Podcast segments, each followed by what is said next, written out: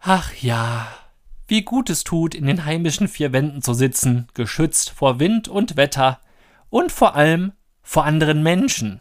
Denn auch wenn es Misanthropolis mit Hilfe von Funk, Fernsehen und Internet versucht, mich mit seinen ekligen Fühlern hier drin zu erreichen, so gelingt es mir hier immerhin der direkten Konfrontation mit anderen Personen zu entfliehen. Ein Schutzbunker mit autonomer Versorgung, das wäre sicher noch etwas besser. Aber für den Moment bin ich erstmal zufrieden. Das war allerdings nicht immer so.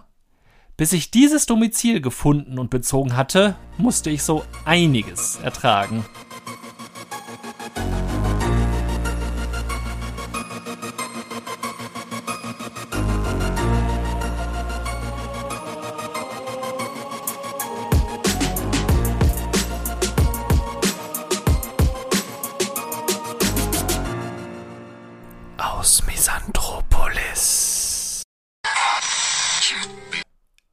Es gab eine Zeit, da wohnte der junge Phil in einem Mehrparteienhaus zur Miete. Was ein Irrwitz, wenn man es aus der heutigen Perspektive betrachtet.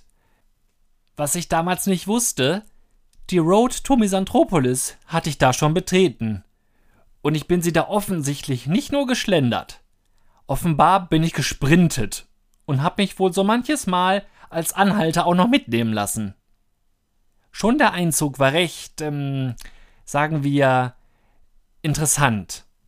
Nach einer Besichtigung mit mehreren Interessenten und einem dabei gewonnenen, okay, für eine Zeit wird das schon gehen, Eindruck, habe ich noch am gleichen Abend die Vermieterin angerufen, um ihr mitzuteilen, dass ich die Wohnung gerne verbindlich nehmen möchte.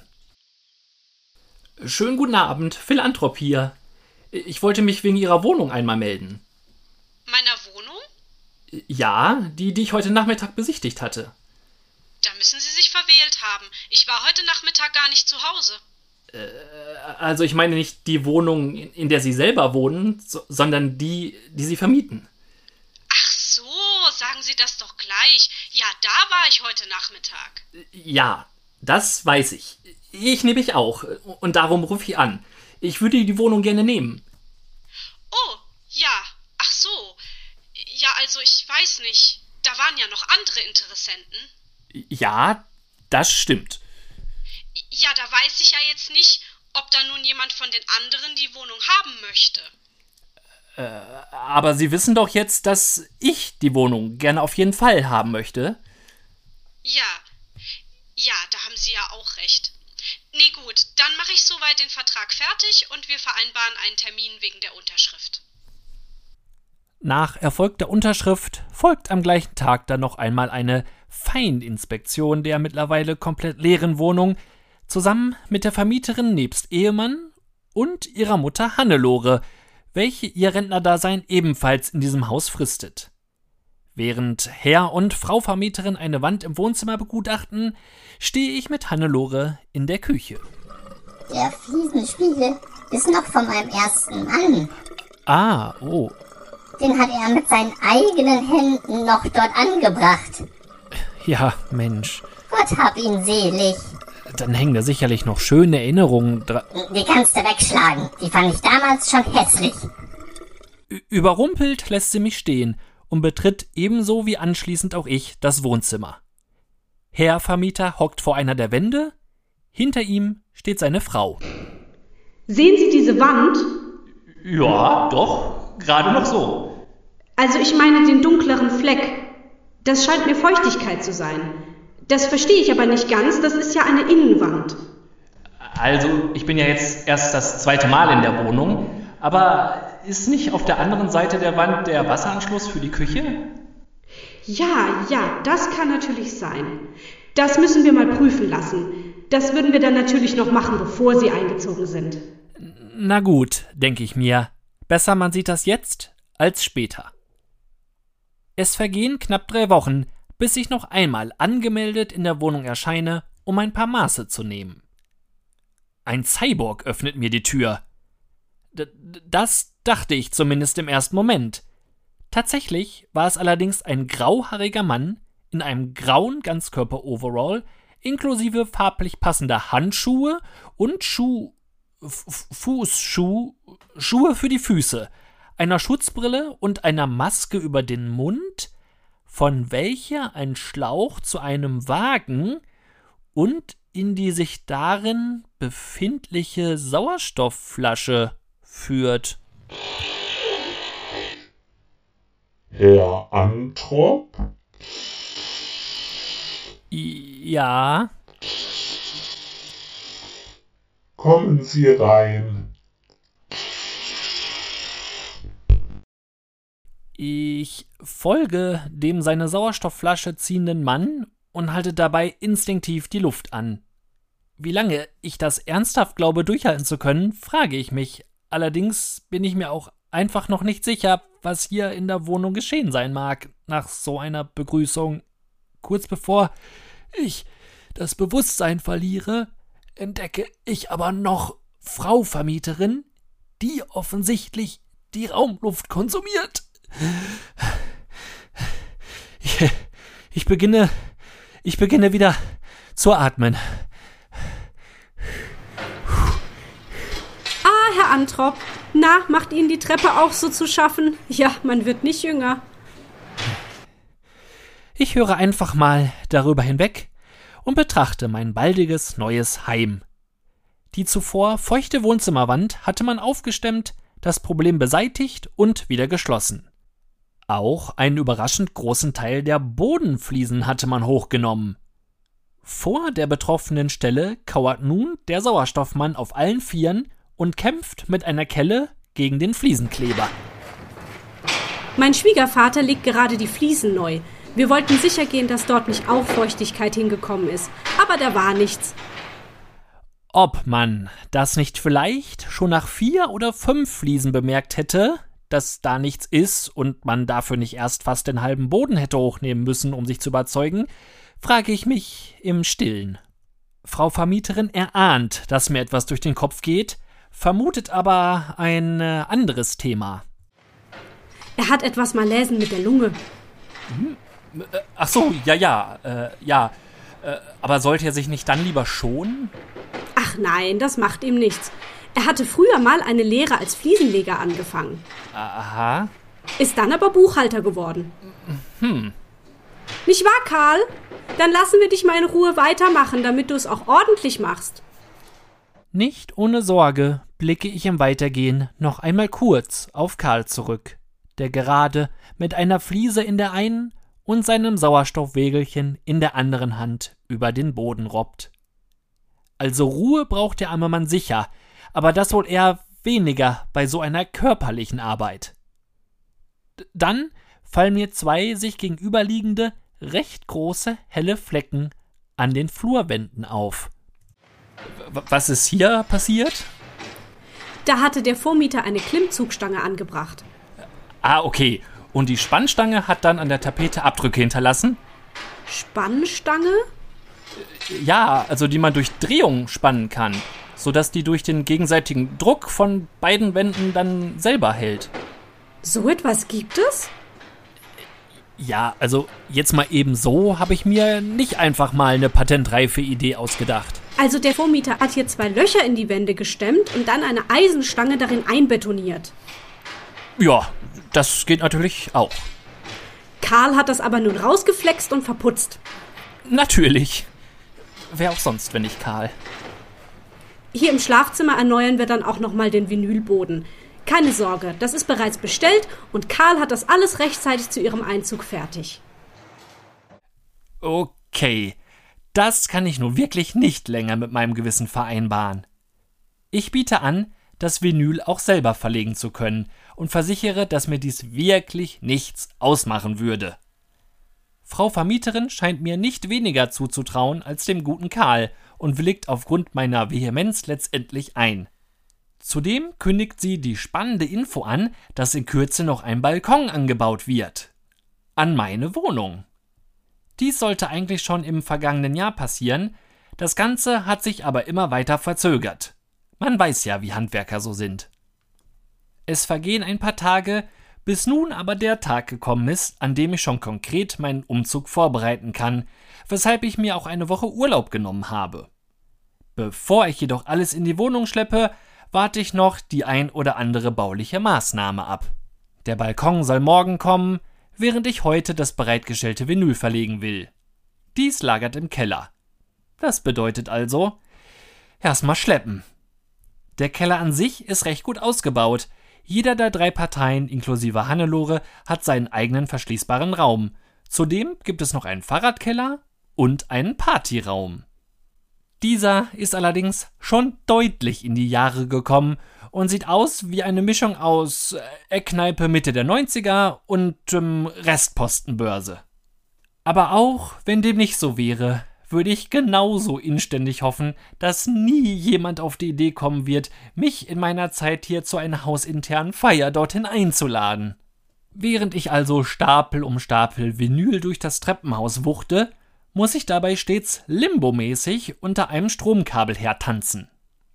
Beim Versuch, dieses Kabel irgendwie dauerhaft aus meinem Laufweg zu entfernen, fällt mir auf, dass da der Mieter Nummer 3 scheinbar seinen Strom bei der guten Hannelore abzwackt. Ob ihr das auch aufgefallen ist? Naja, ist nicht mein Strom, soll mir egal sein. Ich beginne dann, das Vinyl zu verlegen. Das klappt soweit gut. Störend ist nur, dass ich dies mit einer Kappsäge sägen muss und dies aufgrund des dadurch entstehenden Sägestaubs natürlich draußen tue. Ich renne also erneut mehrfach durch das Treppenhaus, da ich natürlich lieber auf Nummer sicher gehe und im Zweifel eher zu wenig als zu viel von dem teuren, von der Vermieterin bezahlten Boden absäge. Gedanklich habe ich dabei immer wieder meinen Vater im Kopf, der mich fragt, na, nochmal nachgesägt und immer noch zu kurz? Egal wann ich dabei vor die Tür gehe, immer, wirklich immer steht dabei immer derselbe Nachbar in seiner geöffneten Garage und raucht. Dieser ist mir auch bereits bei meinen bisherigen Besuchen aufgefallen. Wie ausdauernd er dies praktiziert, wird mir aber erst jetzt bewusst, zumal der circa Anfang 40-jährige Mann nicht unbedingt nach einem Kettenraucher aussieht. Äh, außer er ist gar nicht Anfang 40, sondern Anfang 20. Dann sieht er doch so aus. Der Tag neigt sich dem Ende und ich bin mit meinem bisherigen Werk ganz zufrieden. Etwas mehr als drei Viertel sind geschafft. Nicht übel für eine einzelne Person, die sich auf einem Bürostuhl deutlich heimischer fühlt und zudem alles schleppen, aufbauen und dabei immer hin und her rennen musste. Zudem wurde ich gebeten, ob ich am nächsten Tag nicht vielleicht schon um 6 Uhr morgens vor Ort sein könnte, da wollte nämlich der Balkonbauer anrauschen und alles soweit vorbereiten und dann auch taggleich die Montage abschließen.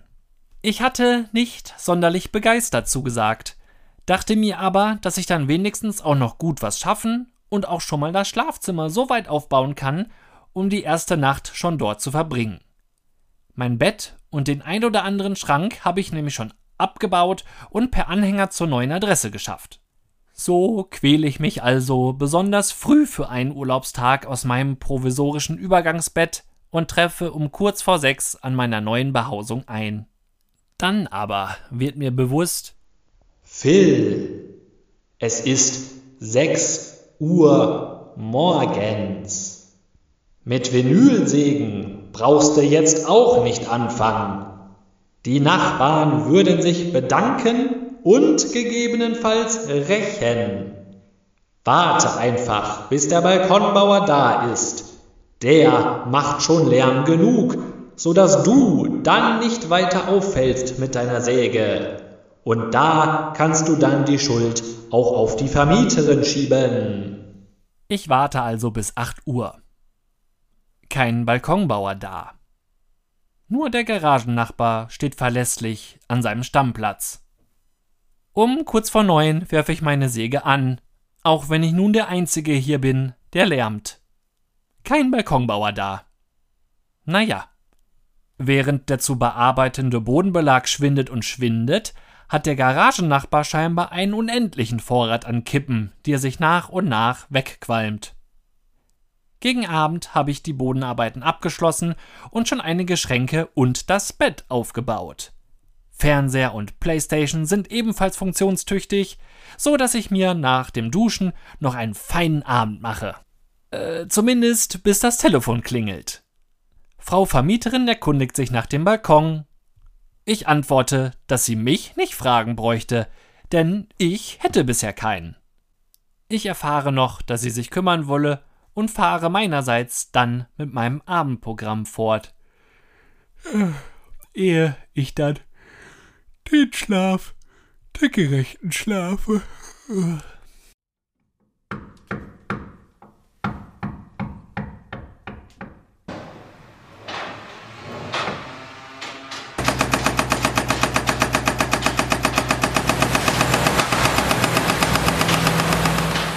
Ohrenbetäubender Bohrlärm lässt mich aus diesem Aufschrecken.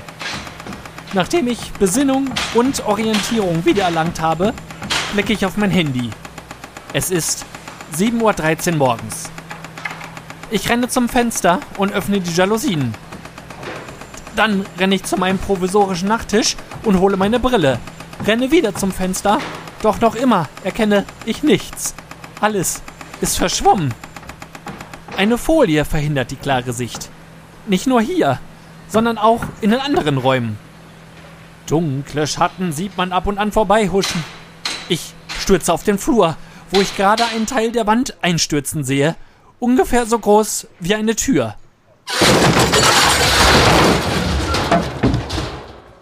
Eigentlich sogar exakt genau so groß wie eine Tür.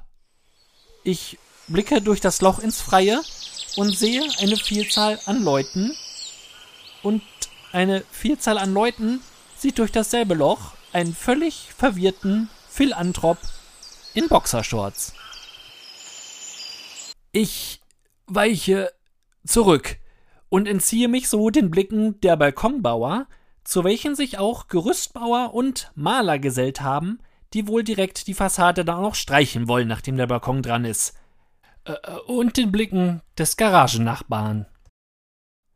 Um das zu verdauen, brauche ich nun erstmal einen Kaffee. Ich schalte die Maschine ein, doch nach einem Drittel versiegt die Quelle. Ich fummel ein wenig an der Maschine herum, ehe ich hinter mir eine Stimme höre. Hallo, äh, der Strom, äh, der ist, äh, äh, ja, weg, ne? Da haben wir ein Kabel getroffen draußen. Da müssten wir jetzt gleich mal gucken. Äh, erschrocken drehe ich mich zu dem Balkonbauer um, welcher durch die Flurtür hereinkam, die ich in meiner Verwirrung vergessen habe zu schließen. Dürfte ich vielleicht einmal bei Ihnen in der Wohnung gucken, an der Innenwand, äh, ob wir da irgendwo was sehen? Ich deute immer noch nicht ganz bei mir, mit einer Geste mein Einverständnis an und folge ihm in mein Schlafzimmer, dessen Außenwand auch einen Teil des Balkons tragen soll. Nach äh, kurzer Überprüfung stellt er fest. So, äh, da müssten wir mal eben den Schrank abrücken und dann den Boden wieder hochnehmen, um, um, um dann neues Kabel zu ziehen. Ach so, ja, mal eben den Boden hochnehmen. Ja, sichi. Der Boden liegt ja auch schon seit. Wann war das? Äh, gestern. Außerdem ist er ja nur von der Wand weggelegt, sodass man dann ja nur alles wieder hochnehmen muss, weil es Klickvinyl ist.